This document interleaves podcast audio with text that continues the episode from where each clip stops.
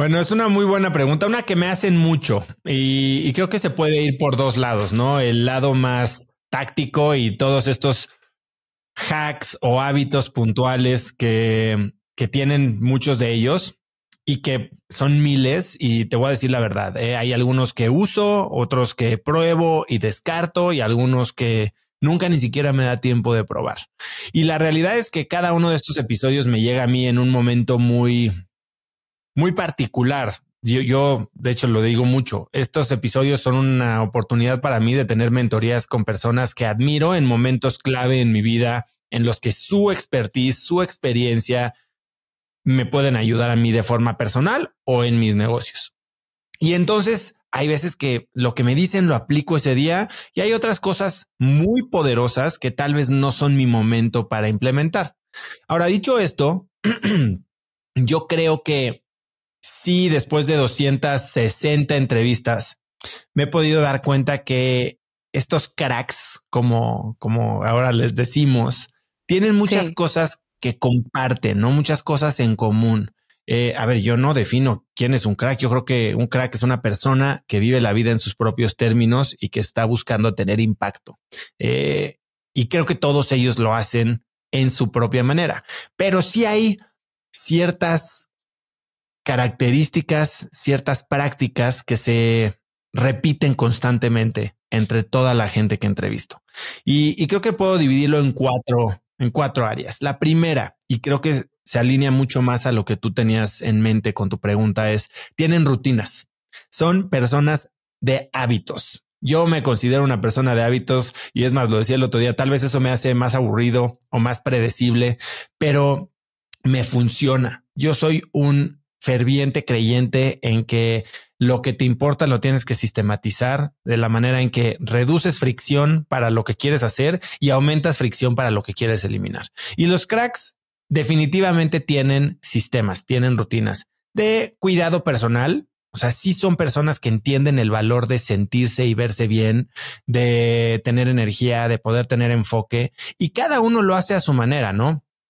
Ejercicio, muchos de ellos, pues, corren maratones, ya sea de o, carreras, ultramaratones, nadan, andan en bici, pero no porque quieran ser uber competitivos, ni porque sean unos superatletas, sino porque les da un momento de conexión consigo mismos, de enfoque. Muchos de ellos hacen deportes que les callan la mente. Por ejemplo, A mí me fascina esquiar en nieve y muchos de las personas que entrevisto les gusta también andar en bici de montaña o bici de ruta y son deportes en los que o montañismo, un descuido, una falta de concentración te puede costar una lesión o incluso la vida.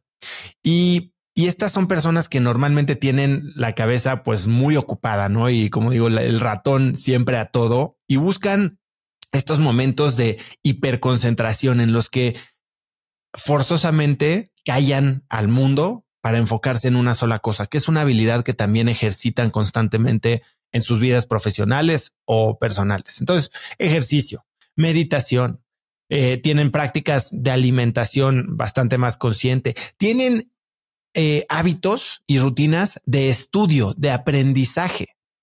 A lo que voy es, son personas sumamente intencionales con su tiempo.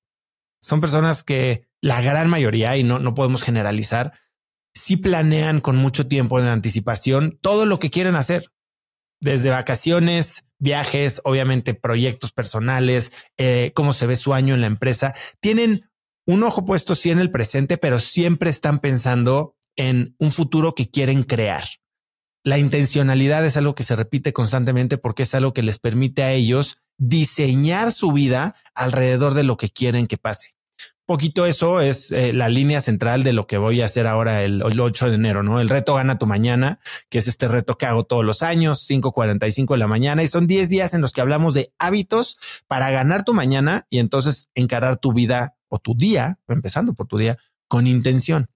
Y eso hacen muchísimo los cracks encaran su día con intención, se fijan una meta, saben precisamente qué es lo más relevante o lo más importante que pueden accionar ese día y lo hacen. Segundo, tienen claro quiénes son.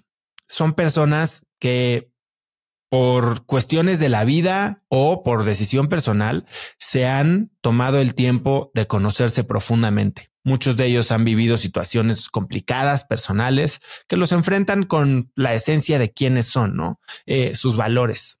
Tienen muy clara su definición de éxito. Uno de los errores grandes que yo creo que cometemos nosotros es perseguir el éxito definido por alguien más. Y cuando lo conseguimos, se siente un vacío porque no era el éxito definido por nosotros. Lo mismo pasa con balance. Muchas mujeres profesionales como tú que viven esta estigmatización de parte de las mamás del kinder, como decimos, ¿no? Eh, que por qué no vas al festival, por qué no, no estás ahí para recoger a tus hijos todos los días. Y, y, y, y te juzgan cuando cada uno de ellos y de ellas define el balance en sus propios términos. Y me lo decía María Asunción Aramburu Zavala. Yo no voy a los festivales, pero cuando llegan mis hijos a mi casa, yo les platico cómo me fue en mi día y los hago partícipes de mi vida como mujer de negocios. Y creo que este aterriza a lo que decíamos, ¿no? Viven la vida en, en sus propios términos, viven con propósito y piensan muchísimo, no solo en lo que quieren tener y en quién se quieren convertir, sino en el impacto que quieren tener en el mundo. Sí son personas con mucha vocación de servicio. Tercera, así como se conocen profundamente, conocen sus límites. O sea, son personas que saben que no se las saben todas. Son conscientes de hasta dónde llega su capacidad y constantemente están empujando esos límites, los están probando. Entienden su círculo de competencia. Decía el fundador de IBM, ¿no? Yo no soy inteligente, no soy un genio en muchas áreas, soy un genio en pocas y me quedo cerca de ellas. Saben en dónde son buenos, se quedan cerca de ellas y buscan dos cosas, expandirlo con una mentalidad de eterno aprendiz, no tienen miedo a sentirse principiantes y además se rodean de gente que los puede complementar. Los grandes cracks en negocios no hacen las cosas solos. Y lo decía hasta Arnold Schwarzenegger, ¿no? Que no he estado en cracks, pero lo he oído decirlo. La gente me dice que soy un hombre self-made, y él dice, muy lejos de ser self-made. Yo no sería quien soy yo si no me hubiera rodeado de mis mejores entrenadores, de mi familia, de mi agente, de mis coaches de actuación. Y entonces ellos saben perfectamente dónde flaquean y complementan su círculo para poder poderse expandir. Y con eso se tiene la confianza para tomar riesgos. La gran diferencia es que creo que todo el mundo cree que los emprendedores son arriesgados, son kamikazes, son eh, fearless, ¿no? Gente sin miedo. Y la realidad es que no son así. Son personas bien calculadoras. Analizan dónde son fuertes, dónde son débiles, juegan en esos espacios en donde pueden ganar. Y además entienden el concepto de algo que se llama los retornos asimétricos. En inversiones se ve muchísimo. ¿Cuánto puedes perder comparado con el potencial de ganar? si puedes perder más de lo que puedes ganar, entonces, o uno a uno, no hace muchísimo sentido. Hacen apuestas donde si pierden todo, está bien, pero si ganan, pueden ganar 10, 20, 100 veces lo que invirtieron. Y así ellos usan su tiempo. Lo usan donde verdaderamente pueden tener retornos asimétricos a su inversión. Y hacen muchísima experimentación. Es experimentan, prueban de forma barata, sin, sin hacer un compromiso muy grande sin que les cueste. Y al final pueden aprender, iterar muchísimo, eh, eh, aprendiendo de cada una de estas iteraciones de estos errores. Cometen muchísimos errores, pero a diferencia de nosotros, ellos aprenden de sus errores de una forma, regresando a lo que decía al principio, sistematizada. Tienen una manera de analizar lo que sucedió, asumir responsabilidad, derivar, derivar una lección y después aplicar esa lección. Pero lo más importante es le dan vuelta a la página. Y es ahí donde yo creo que se diferencian de, de las personas normales, ¿no? Que nos anclamos de repente y nos reclamamos y recordamos y rumiamos y nos flagelamos de haber cometido un error que ya no podemos corregir. Lo único que podemos es aprender para no volver a cometer. Eh, Gabe Jaramillo, el entrenador que entrené, colombiano también, eh, que, que, entrenó a 11 número unos del mundo, me decía, yo les ayudo a construir, sí, a aprender de sus errores, pero a construir una identidad ganadora, una autoconfianza sólida. Y les pongo un video al final de su partido, aunque hayan perdido, de sus mejores jugadas. Y entonces eso hacen. iteran, se equivocan, aprenden de sus errores, pero también reconocen y, y, asimilan sus triunfos. Y eso les permite entonces tener una autoconfianza que les permite probar o intentar cosas más grandes, que les permite no tener envidias, no son personas envidiosas, entonces colaboran mucho y sabemos que la colaboración es una gran herramienta.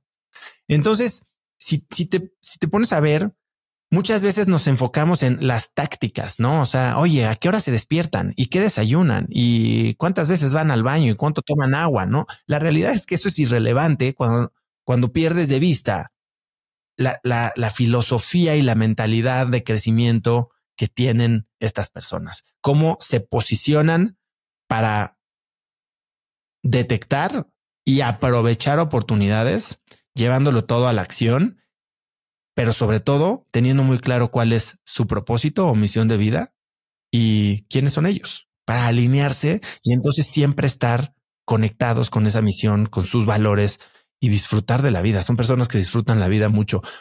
Hay unos que están tan envueltos en, en, lo que puede pasar que parece que no lo disfrutan, pero yo, yo sé que sí. Jorge, mi amigo Jorge Combe es uno de ellos, ¿no? Eh, habla tanto y está tan preocupado por el futuro que a veces le digo, deja de sufrir, hombre pero la realidad es que es una persona que, que goza la vida en sus propios términos.